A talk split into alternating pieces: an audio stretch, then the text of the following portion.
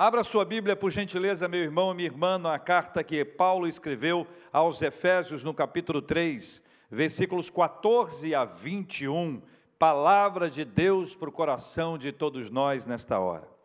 Diz a Bíblia, versículo 14 em diante: Por esta causa me ponho de joelhos diante do Pai, de quem toma o nome toda a família, tanto no céu como sobre a terra, para que, segundo a riqueza da sua glória, vos conceda que sejais fortalecidos com poder, mediante o seu espírito no homem interior, e assim habite Cristo no vosso coração pela fé, estando vós arraigados e alicerçados em amor, a fim de poderdes compreender com todos os santos qual é a largura e o comprimento e a altura e a profundidade e conhecer o amor de Cristo, que excede todo entendimento, para que sejais tomados de toda a plenitude de Deus.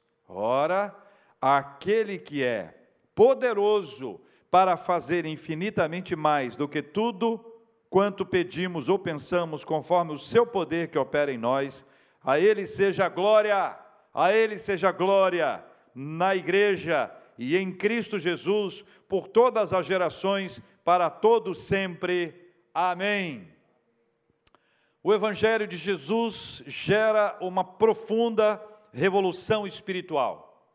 O Evangelho de Jesus gera uma profunda revolução espiritual. Jesus veio para transformar as pessoas e o modo delas se relacionarem com Deus. Cristo quebra a distância, ele aproxima, traz para perto e leva para perto do Pai. O cristianismo em ação, ele é, ele é apaixonante.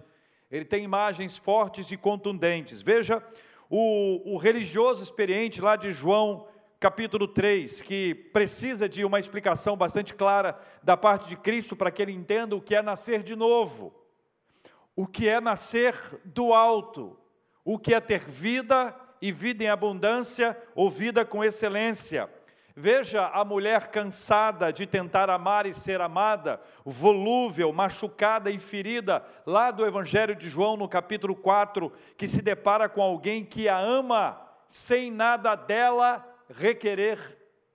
Veja ainda outra mulher pecadora, pega em flagrante adultério, condenada à morte diante de seus acusadores e já sentindo o cheiro sofrido do sangue, ver o seu pecado ser tratado, e também daqueles que se julgavam perfeitos e a acusavam, e ouvir a palavra de Cristo para ela: não peques mais. O Evangelho em ação é apaixonante. O Evangelho em ação é uma revolução constante, ele nos conecta a Deus. Isso já seria absolutamente suficiente para abrir o nosso entendimento e fazer vibrar o nosso coração sedento pelo Senhor. Nós precisamos estabelecer com o Senhor esse tipo de conexão especial que só o Evangelho gera. O Evangelho, o Evangelho de Jesus gera uma profunda revolução espiritual e Paulo sabe bem o que é essa revolução ele mesmo foi sacudido internamente por essa revolução, nem de longe, no caso de Paulo, foi uma espécie de adesão à igreja ou à comunidade religiosa. Paulo, ainda Saulo, ouviu a voz de Cristo quando tentava matar o Cristo que estava dentro dos cristãos. A ira de Paulo ou de Saulo ainda era tão grave que o cegava. E para voltar a ver, ele precisou que seus olhos fossem fechados para finalmente serem abertos espiritualmente. Seus três dias sem ver precederam a ressurreição da sua visão. Dentro dele estava havendo um movimento de Deus que estava mudando seus valores e a sua existência como nunca antes.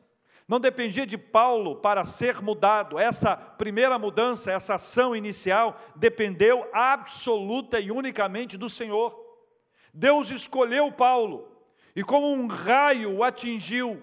A graça irresistível o alcançou. E o resultado disso é um homem que era contra Cristo, é um homem que queria matar o Cristo que estava dentro dos cristãos, e apesar de toda a sua resistência anterior, ele se dobra, ele se rende, ele se entrega. Esta é a graça irresistível da qual a teologia nos fala.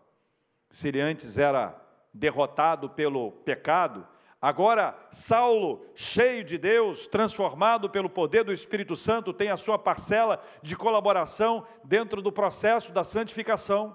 A regeneração é um ato divino, exclusivamente divino. Agora, a santificação tem a participação do homem Paulo, do homem Saulo. Tem a sua, tem a minha participação. Como é que funciona isso? Antes, antes, Saulo era escravo do pecado. Ele não tinha escolhas. A escolha que ele tinha era pecar.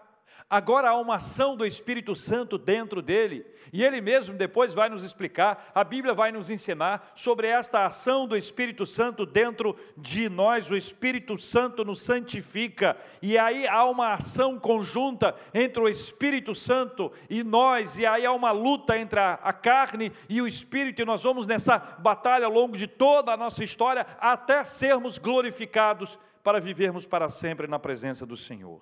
Essa explosão interior é produzida por Cristo, exatamente a quem antes ele odiava. Agora, veja este homem no versículo 14. Veja este homem de joelhos. O texto nos lembra da sua conversão. Lá da história de Atos 9, o relato que Lucas faz da conversão de Saulo. Ele nos lembra porque o texto relata que Paulo ele se rendeu, e o fato de se render ah, faz essa conexão com o texto de Efésios, porque lá está esse homem a quem Deus revolucionou espiritualmente de joelhos.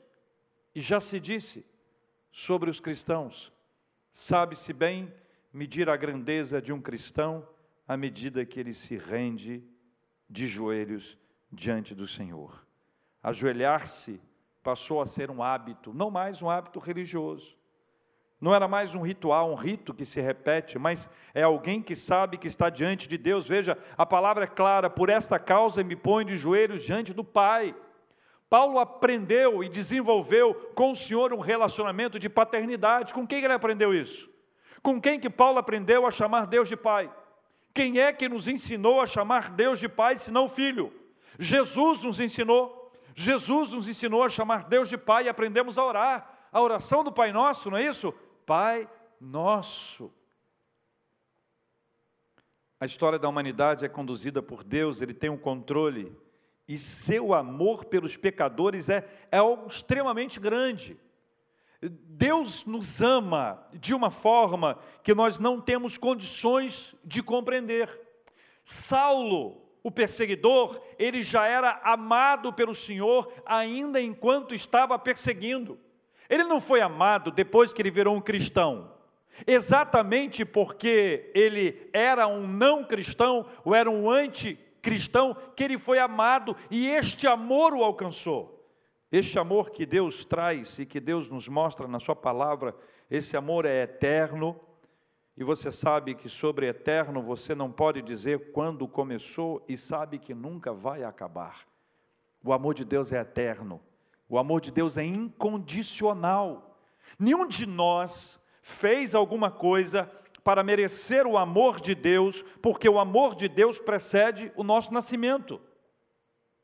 Quando eu nasci, lá em 1519, quando eu nasci, quando eu fui entregue aos braços da minha mãe, do meu pai, eu já era amado pelo Senhor.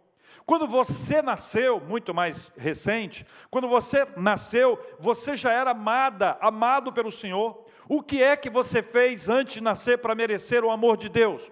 Nada, porque o amor de Deus é incondicional. Da mesma forma que ele é incondicional, esse amor de Deus também é eterno. Então, todo esse processo da revolução espiritual, gerada por Deus na nossa vida, ela tem como base e fundamento esse amor do Senhor, esse é o Evangelho de Jesus Cristo que age dentro de nós. E eu vou pontuar aqui três manifestações dessa revolução a partir do texto. Caminhe comigo pelas Escrituras. Primeiro, a revolução espiritual nos renova com o poder de Deus. A revolução espiritual nos renova com o poder de Deus. Leia comigo o versículo 16. Para que, segundo a riqueza da sua glória, vos conceda que sejais fortalecidos com poder, mediante o seu espírito no homem interior esta revolução espiritual que nos renova com o poder de Deus é algo maior do que você possa imaginar ou que possa querer controlar. Ela vem do Altíssimo. Não se pode resistir ou dizer que não quer. Mas não pense que isso é algo forçado. Eu vou tentar explicar. O Evangelho é tudo que eu sempre quis. E quando eu encontrei, quando eu fui encontrado, quando houve esse encontro, eu não fui forçado, eu me rendi, porque era exatamente tudo que eu procurava. O Evangelho é tudo que você procura. Então, quando eu falo que o Evangelho nos alcança, que o Evangelho nos transforma, que não há como resistir, que Ele chega na nossa vida e nos toma de uma maneira extraordinária. Quando eu digo que isso acontece, eu não estou dizendo que é fruto de uma manipulação, de uma pressão, de alguma coisa que vai nos controlar, pelo contrário. Absolutamente o contrário, é tudo que eu sempre quis, então eu me rendo, eu me entrego, eu busco, eu quero, é o poderoso Evangelho do Senhor Jesus Cristo na nossa vida. O cristianismo é o nosso maior sonho espiritual. O poder de Deus nos mostra quem nós somos e quem Deus é, e seu maravilhoso amor. O que eu não posso fazer, Ele pode. O que eu não sei, Ele sabe. O que eu não vejo, Ele vê. O que eu não consigo, Ele consegue. Paulo não aderiu a uma religião, Paulo não aderiu a uma comunidade, ele abraçou a fé e dentro dele estava havendo uma revolução espiritual sob a ação poderosa de Deus. O poder de Deus é a cura espiritual para as feridas produzidas pelo distanciamento de Deus. O poder é a cura espiritual para as feridas produzidas pelo distanciamento de Deus. Longe dele, nós nos perdemos, nos machucamos machucamos outros, ferimos e somos feridos. Longe dele. Longe dele nós somos agressivos, longe dele nós somos vingativos, Longe dele nós deixamos criar raiz de amargura, longe dele o ódio nos alimenta, longe dele nós queremos acabar com a raça das pessoas, longe dele a maledicência, longe dele a tudo isso. Então veio o evangelho, ele entra na nossa vida e o poder do evangelho, ele quebra essa distância, ele nos aproxima de Deus e ele cura a nossa vida, é a cura espiritual para as feridas produzidas pelo distanciamento de Deus. A imagem é simples. É um filho, uma filha, que quanto mais se afasta de Deus, ou quanto mais se afasta de casa, mais se machuca, mais é ferido, mais se deteriora, mais traz os prejuízos para o seu organismo. Quanto mais se afasta, pior fica. Aí você é aproximado pelo Senhor, o Senhor te traz de volta a presença dEle, a cura, a restauração. É esta ação poderosa de Deus sobre a nossa vida. A revolução espiritual, ela nos renova pelo poder de Deus. É o Senhor que entra na nossa vida. Essa revolução espiritual, ela acontece e, e essa ação do Senhor é algo poderoso, extraordinário que só ele pode realizar na nossa vida. Sabe a ideia do filho que se afasta? Ele não tem forças para voltar mas alguém vai buscá-lo e o leva em segurança na presença do Senhor. A revolução espiritual nos renova com o poder de Deus. Segundo, a revolução espiritual renova o nosso coração. A revolução espiritual renova o nosso coração. Veja o que diz o versículo 17: E assim habite Cristo no vosso coração pela fé estando vós arraigados e alicerçados em amor. Tem até um cântico antigo. Recebi um novo coração do Pai. Lembra? É, é, esta é uma ação que Deus realiza na nossa vida, a revolução espiritual, ela renova o nosso coração. Jesus diz em Mateus capítulo 15, versículo 19, que do coração procedem, olha o que procede do coração, escuta a sua lista. Do coração procedem maus desígnios, homicídios, adultérios, prostituição, furtos, falsos testemunhos e blasfêmias. Ainda tem gente que diz: Eu estou seguindo meu coração. Ou chega para uma pessoa que está pedindo ajuda, o que, que você acha? A pessoa diz: segue seu coração. Maus desígnios, homicídios, adultérios, prostituição, furtos, falsos testemunhos, blasfêmias. Mateus 15, 19, impressionante, não é? Provérbios 4, 23 declara: Sobre tudo o que se deve guardar, guarda o coração, porque dele procedem as fontes da vida. O coração revela o homem sua capacidade de receber, sua sensibilidade à revelação divina, bem como sua determinação própria com respeito a esta revelação. O coração é o ponto do impacto do Espírito Santo e sobre ele que recai a grande decisão. Nós somos santuários de Deus. Enquanto santuários de, de, Deus, o Espírito Santo, nessa revolução espiritual, ela renova o nosso coração. Antes, um coração maldoso é transformado em impactado. Um coração cheio daqueles maus desígnios, todos, aquela lista incrível que ali está, é transformado. O coração antigo é trocado por um coração novo. O coração de pedra recebe um coração de carne. O nosso coração é amolecido pelo Espírito Santo de Deus. Chega a dizer o apóstolo Paulo: Não sou mais eu quem vive, mas é Cristo quem vive em mim. Está estabelecida a morada espiritual no meu coração. Meu coração. Quando alguém entrega o seu coração para Cristo, quando alguém faz uma oração de entrega, quando alguém se, se rende diante de Jesus Cristo, ele recebe um coração novo. As coisas velhas se passaram e eis que tudo se fez novo, a ponto de dizer: não sou mais eu quem vive, mas Cristo vive em mim.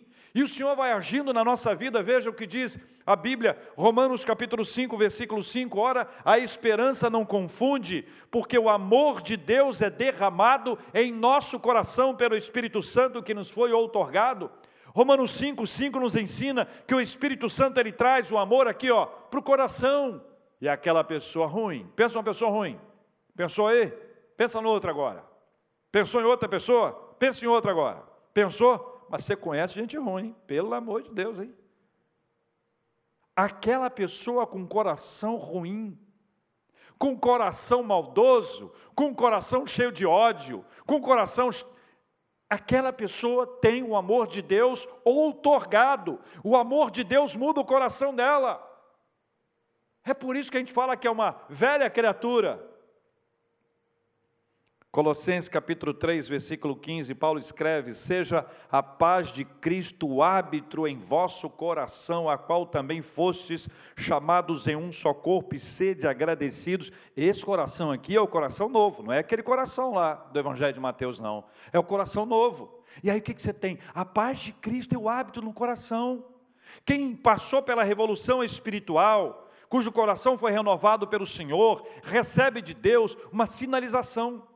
De vez em quando alguém me pergunta assim: como saber se é a vontade de Deus ou não, para isso, para aquilo ou para aquilo outro? E um, um relato é, claro, lúcido, é a paz de Cristo no coração.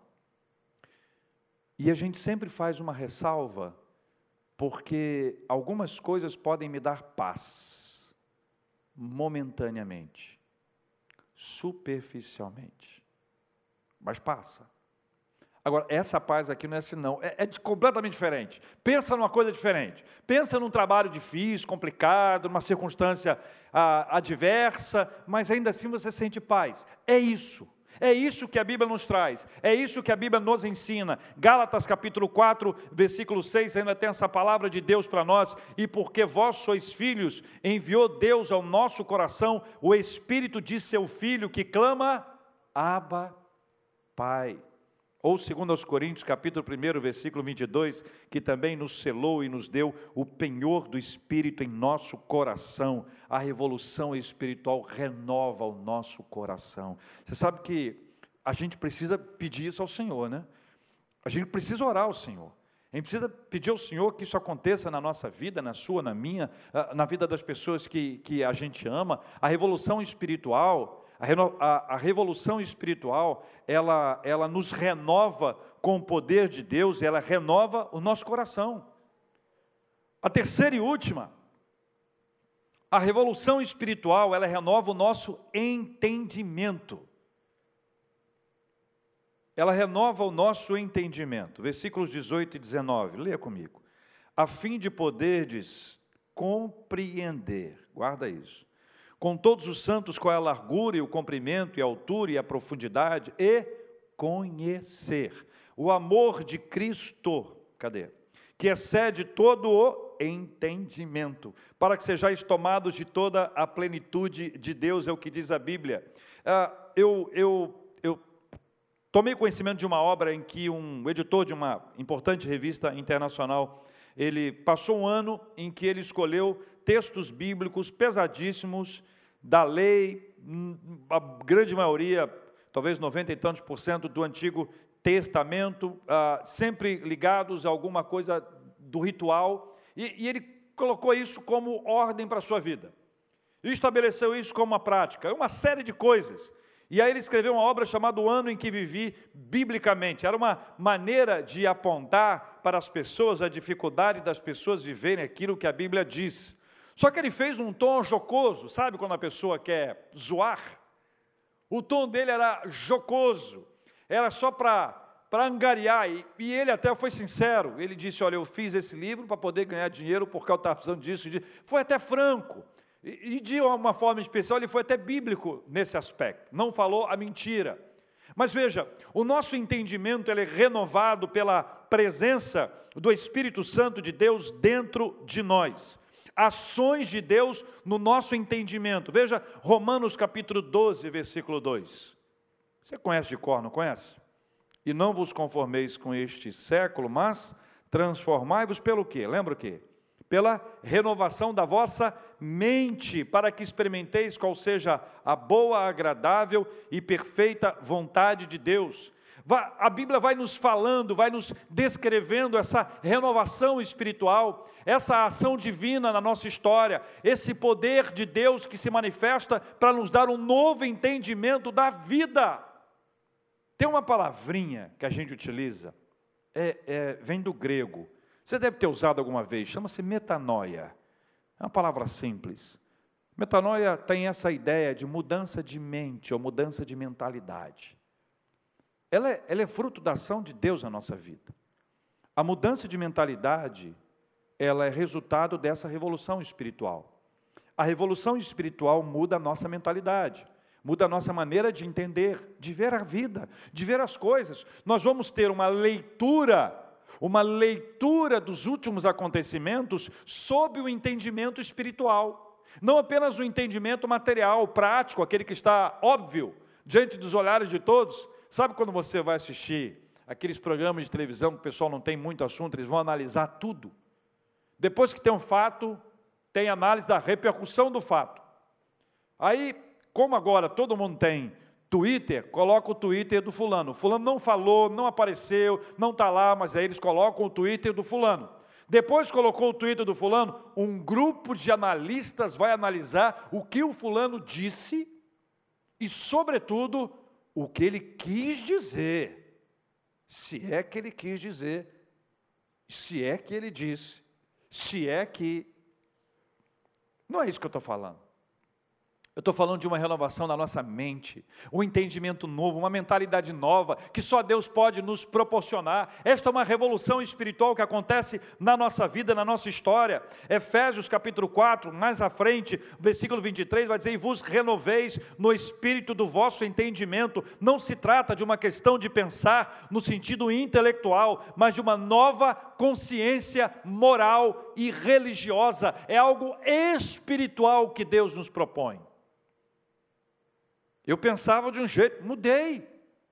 Como é que você mudou, fulano? O que aconteceu? Olha, eu conheci a palavra, Deus me deu entendimento, eu aprendi, as Escrituras dizem, eu aprendi na palavra, Deus falou comigo. Tem uma expressão que a gente utiliza, chama-se mente de Cristo. É preciso que você tenha a mente mentalidade de Cristo, ou seja, a maneira, a sua maneira de pensar seja governada, iluminada por Cristo. O homem é guiado pelo Espírito Santo.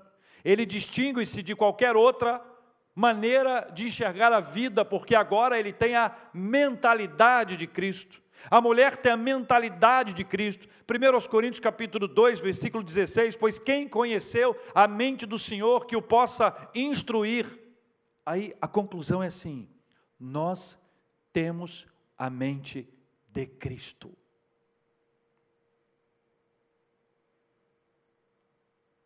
Nosso jeito de entender toda a vida sofre o impacto dessa revolução.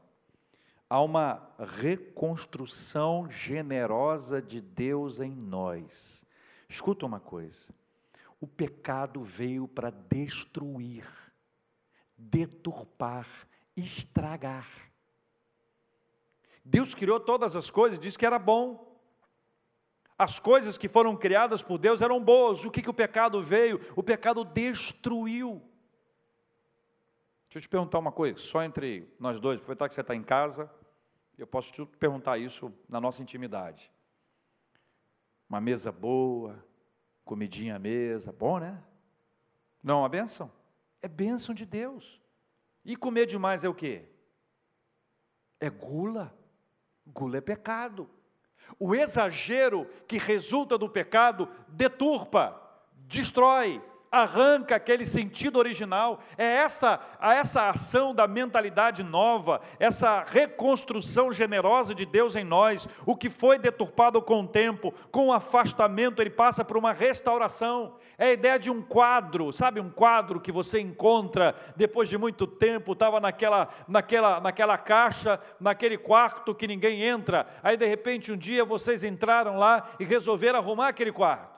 E aí, arrumando o quarto, acharam uma caixa. Acharam uma caixa, dentro da caixa tinha um quadro. E o quadro era lindo, mas estava amarelado, cheio de teia de aranha.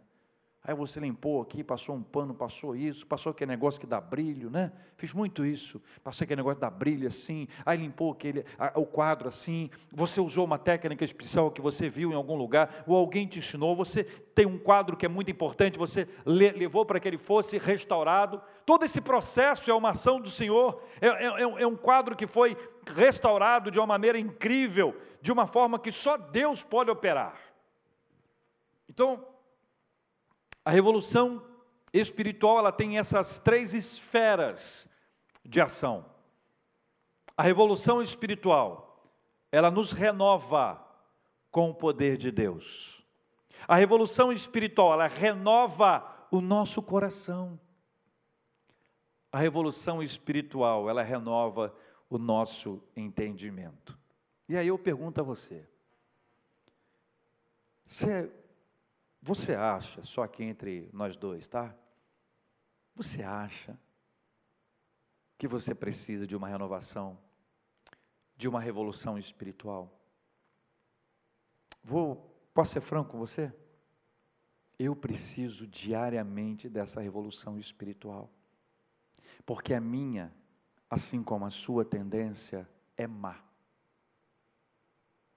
Mas a graça de Deus nos abraçou, como abraçou Paulo, e o transformou completamente. Essa revolução espiritual, ela vem com o poder de Deus na nossa vida, e essa manifestação maravilhosa do poder de Deus dentro de nós, depois tem essa, essa revolução espiritual que ela renova o nosso coração, então nós somos empoderados espiritualmente pelo Senhor, o Senhor nos enche com seu poder, ele renova o nosso coração, ele renova o nosso entendimento, e aí você tem uma virada na sua vida, fruto dessa revolução espiritual que o Senhor quer fazer na sua vida e na sua casa, em nome de Jesus. Neste processo, meus irmãos e minhas irmãs, duas outras ações devem ser destacadas. Veja o versículo 19. E conhecer o amor de Cristo que excede todo entendimento. É a mesma expressão que ele utiliza para excede todo entendimento quando ele fala da paz de Deus. Então você pode dizer que tem pelo menos duas coisas que Paulo não consegue explicar. Paulo, o apóstolo, tem duas coisas que Paulo não consegue explicar. Uma é a paz de Deus, a outra é o amor de Deus. E conhecer o amor de Cristo que excede todo entendimento, para que sejais tomados de toda a plenitude de Deus. Você conhecerá o amor de Cristo, e esse amor é inexplicável. Não tente resumi-lo em palavras, porque ele não cabe nelas. O amor de Cristo é singular, não se vai encontrá-lo em modelos estabelecidos pelos homens e mulheres, por melhores que sejam suas intenções. O amor de Cristo, ele excede a todo entendimento, ele não tem explicação, ele foge à lógica e ao comum, ele vai além de tudo isso. E esse amor de Cristo, guarda isso com você, presta atenção. Esse amor de Cristo nos leva ao topo da montanha espiritual. Pensa no topo da montanha espiritual, é, é, é para lá que o amor de Cristo nos leva. O amor de Cristo nos leva para o topo da montanha espiritual. Nós somos alcançados pelo Senhor, Ele nos leva, Ele nos toma a toda a plenitude de Deus. Não há palavras, não há absolutamente nenhuma linguagem que possa traduzir isso, que possa nos mostrar isso. Não há nenhuma ação humana, pessoal, sua ou minha, mas há uma ação divina, há uma ação poderosa de Deus sobre nós. O Senhor nos toma, veja o que diz a Bíblia, e conhecer o amor de Cristo que excede todo entendimento entendimento, para que sejais tomados de toda a plenitude de Deus, é o topo da montanha espiritual. Essa revolução, ela abre as janelas do impossível. Guarda essa frase. Essa revolução abre as janelas do impossível. Não tem jeito, não dá, não acontece, impossível. Sabe aquela lista que a gente tem de coisas? Essa revolução abre as janelas do impossível. O que pedimos ou pensamos se revela conservador demais. Toda aquela nossa lista de pedidos, que listinha mais chinfrim conservadora. O que ele faz, por causa do seu poder, veja o que diz a Bíblia, é infinitamente mais do que tudo quanto pedimos ou pensamos, conforme o seu poder que opera em nós. Como é que isso se dá? Não sei. A lógica é a não lógica. Não cabe no meu pensar, isso é maravilhoso demais. Esse amor de Cristo abre as janelas do impossível. Essa revolução operada por Deus na nossa vida abre as janelas do impossível. Aquilo que você sonhou, que você planejou, que você orou, que você clamou e que você sempre achou que era impossível, a sua lista é conservadora. O que Deus pode realizar é muito mais do que tudo que pedimos ou pensamos, porque essa revolução abre as janelas do impossível.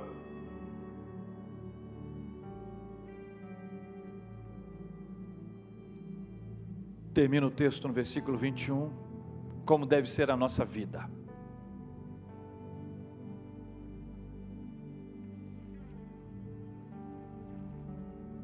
A Ele seja a glória,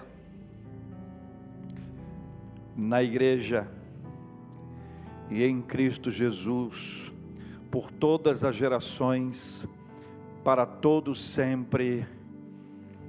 A Ele seja, a Deus seja a glória, a Ele seja a glória na igreja e em Cristo Jesus, por todas as gerações, para todos sempre. Amém.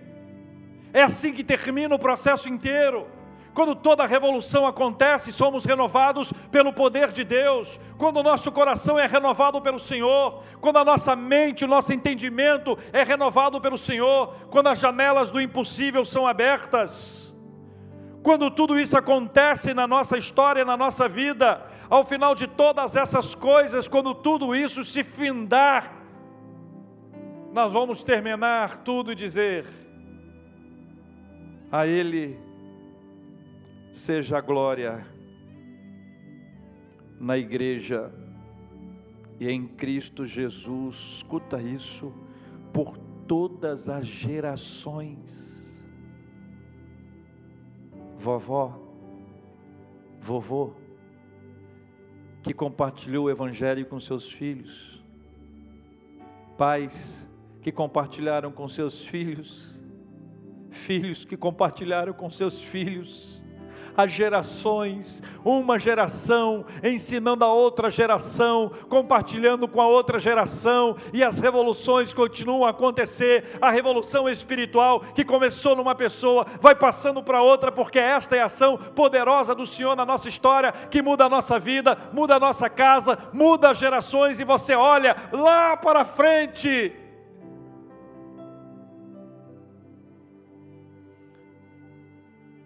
Vamos orar. Vamos orar. Vamos pedir ao Senhor. Porque no final de tudo isso você conhecerá o amor de Cristo. As janelas do impossível serão abertas. Guarda isso com você, por favor. Essa revolução abre as janelas do impossível. O que pedimos ou pensamos se revela conservador demais. O que ele faz por causa do seu poder é infinitamente mais do que tudo que pedimos ou pensamos. Peça ao Senhor que essa revolução aconteça dentro de você.